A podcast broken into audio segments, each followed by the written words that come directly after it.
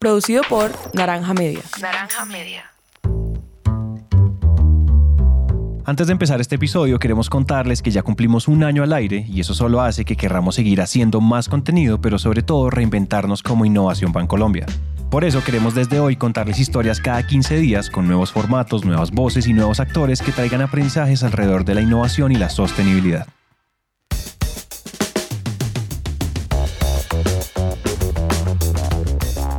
Hola a todos y bienvenidos a Innovación Bancolombia, un podcast de Bancolombia en coproducción con Emprendete, en el que nuestra misión es aterrizar la innovación y la sostenibilidad para llevarla al ADN de todos, a través de historias de líderes que hayan vivido y respirado estos temas. Por eso, cada 15 días les traemos un nuevo invitado para que nos deje lecciones y aprendizajes que podamos aplicar en diferentes contextos.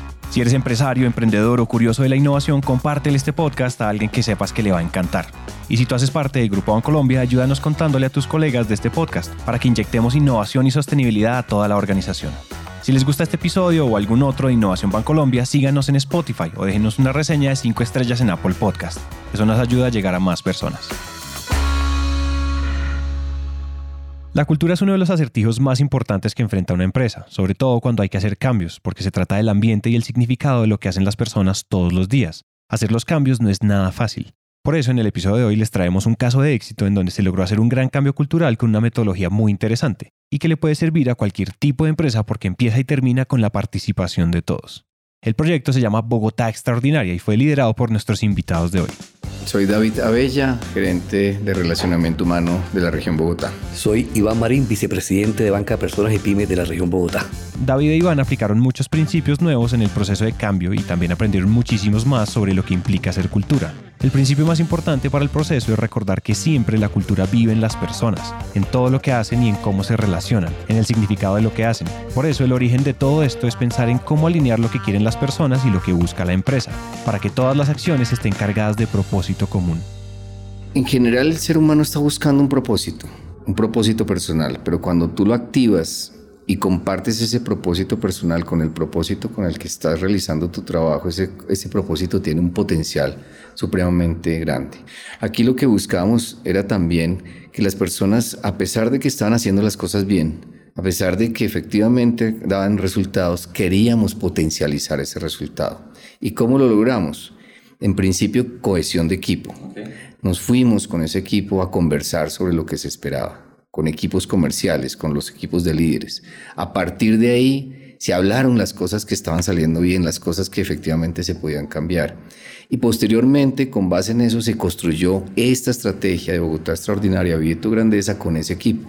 Se generó un taller muy participativo, muy desde que cada una de las personas pusieran su grano de arena a eso que era el propósito y lo conectaran también con sus propósitos personales.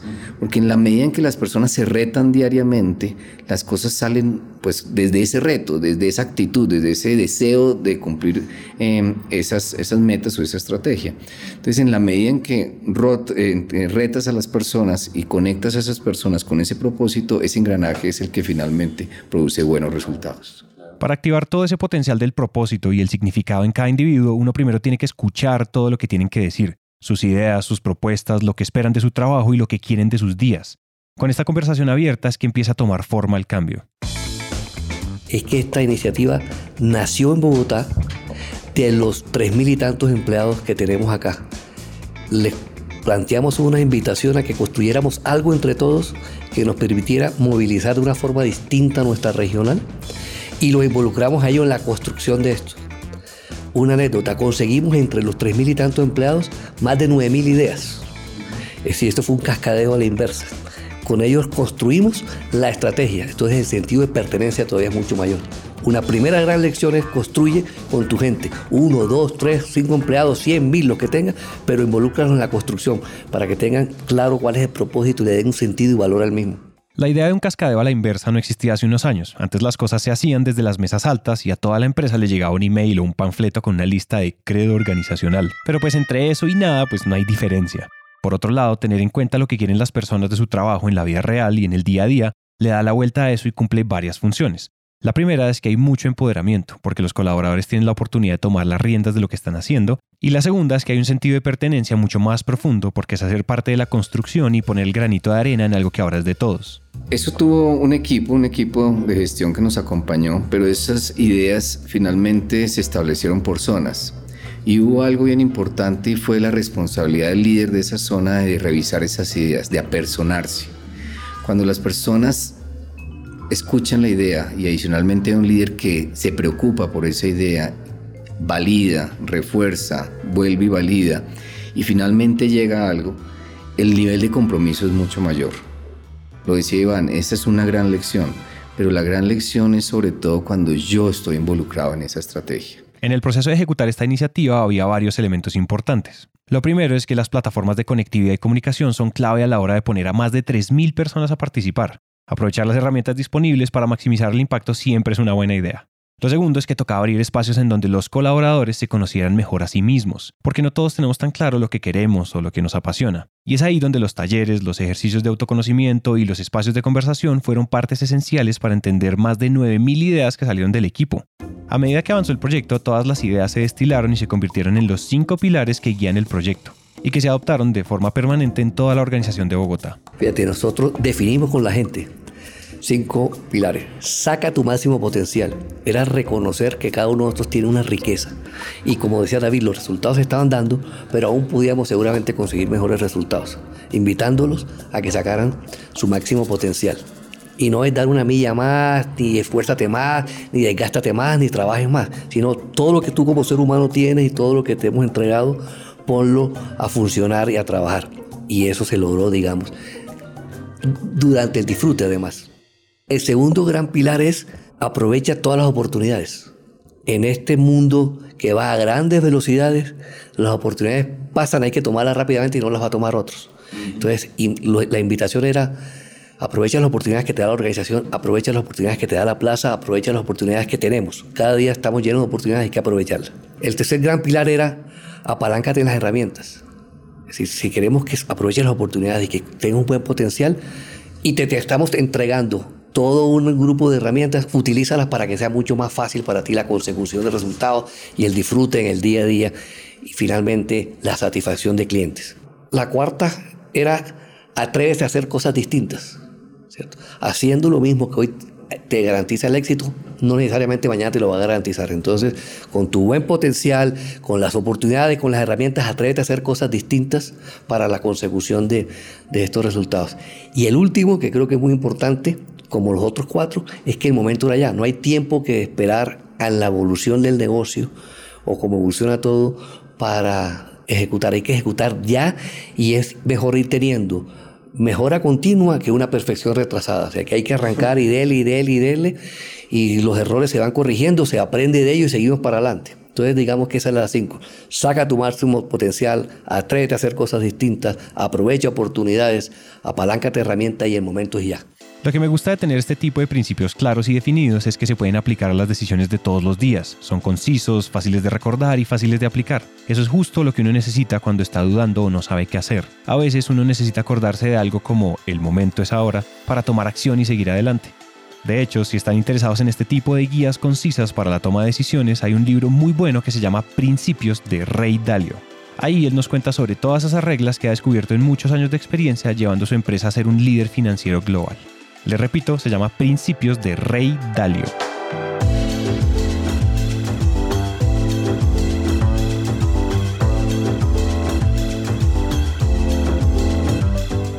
Después de escuchar, destilar y crear los pilares guía para darle los significados más profundos al trabajo de los equipos, el siguiente paso es el más duro. Es poner todo en acción y que no se quede en una iniciativa que se acabó, que no se pierda todo lo aprendido. Ese es el reto de todos los días. Ahí es donde entran a jugar la disciplina y la constancia para que los cambios perduren en el tiempo. Es una labor de todos los días, la fuerza de la repetición, pero con sentido, con propósito, con valor, con conexión. Y eso, es vivirlo en la cotidianidad de cada uno de nosotros. Además de la repetición, el ejemplo. La mejor manera de influenciar en los demás es el ejemplo. ¿Por qué? Porque uno no puede meter inyecciones de actitud uno no consigue allí en, el curso de actitud 1, actitud 2 y actitud 3. La actitud viene mucho desde esa pasión y esa conexión que yo tengo con ese propósito, como decía Iván, pero sobre todo también desde el ejemplo. El ejemplo es el que arrastra en temas de actitud. Por ahí dicen que la actitud lo es todo, y es muy cierto. Lo que nadie nos dice es que la actitud se tiene que cultivar, se trabaja todos los días para que sea un hábito. Ese hábito se fortalece cuando todos están empoderados, dispuestos a liderar y a ser el ejemplo. La idea de incluir a todos en el proceso del cambio cultural es que al momento de poner los planes en acción hay más participación, todos asumen responsabilidad de cultivar esa actitud ideal en sus colegas y en su ambiente de trabajo, sin importar el área o el cargo. Esa es la parte más importante de todas especialmente porque todo lo que hemos hablado, la cultura, la participación y la actitud de todos los días, se ven reflejados al final en los resultados, porque todo esto integra el core del negocio para que la empresa logre sus objetivos de la mejor manera posible. Si todo esto se quedara en el papel, pues no serviría de nada. Por eso la medición y los indicadores de la cultura están al final, en el trabajo realizado y en el contacto con los clientes. Es que los impactos culturales o los indicadores de impacto cultural son los indicadores del negocio. O sea, uno transforma culturalmente una organización para que finalmente dé unos resultados. Y los resultados son los indicadores del negocio. Entonces, yo jamás tendría eh, indicadores culturales como, eh, no, fueron 2.000 o 3.000 personas. Ese no sirve en mayor cosa salvo para la cobertura. Pero cómo esas 2.000 o 3.000 personas lograron los resultados que se están obteniendo son indicadores de esa transformación cultural. De hecho, existe un indicador de cómo nos califican nuestra percepción de servicio del cliente cómo la percibía. Y entre, antes de este proceso de transformación y ahora el cambio ha sido buenísimo. Sin, sin invalidar el pasado, que era bueno, el cambio ha sido un positivo. Y hoy la gente, el cliente, pondera mucho más alta la percepción que lo que lo hacía antes. Entonces, digamos, también tenemos como medirlo un tercero que no tenga ninguna injerencia en el indicador yo, porque yo lo puedo cambiar. Es que cómo nos está percibiendo la gente es otro indicador y la verdad es que hemos tenido muy buenos resultados también. Yo creo que la descripción que puede sentirse de público o del, público hacia afuera ha sido cómo nuestros colaboradores ahora abordan su responsabilidad, cómo se han sentido propio de la regional Bogotá y cómo ahora proyectan lo que hacen en favor del sentido y propósito regional que se llama Bogotá Extraordinaria Vida Grandeza. Desde afuera se ve personas comprometidas, desde afuera se ve personas con actitud diferente, desde afuera se ve personas que están con, un, con una forma de ser diferente a la que venían. ¿Por qué? Porque se conectan con ese propósito.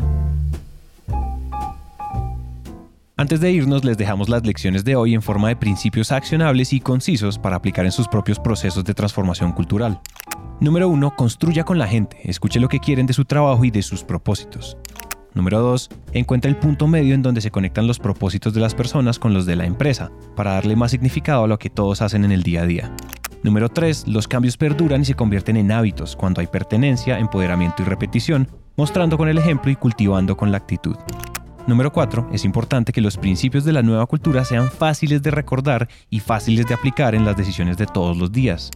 Y finalmente, número 5. Las métricas de la cultura son las métricas del negocio. Mayor significado y conexión con el trabajo llevan a mejor desempeño de la organización.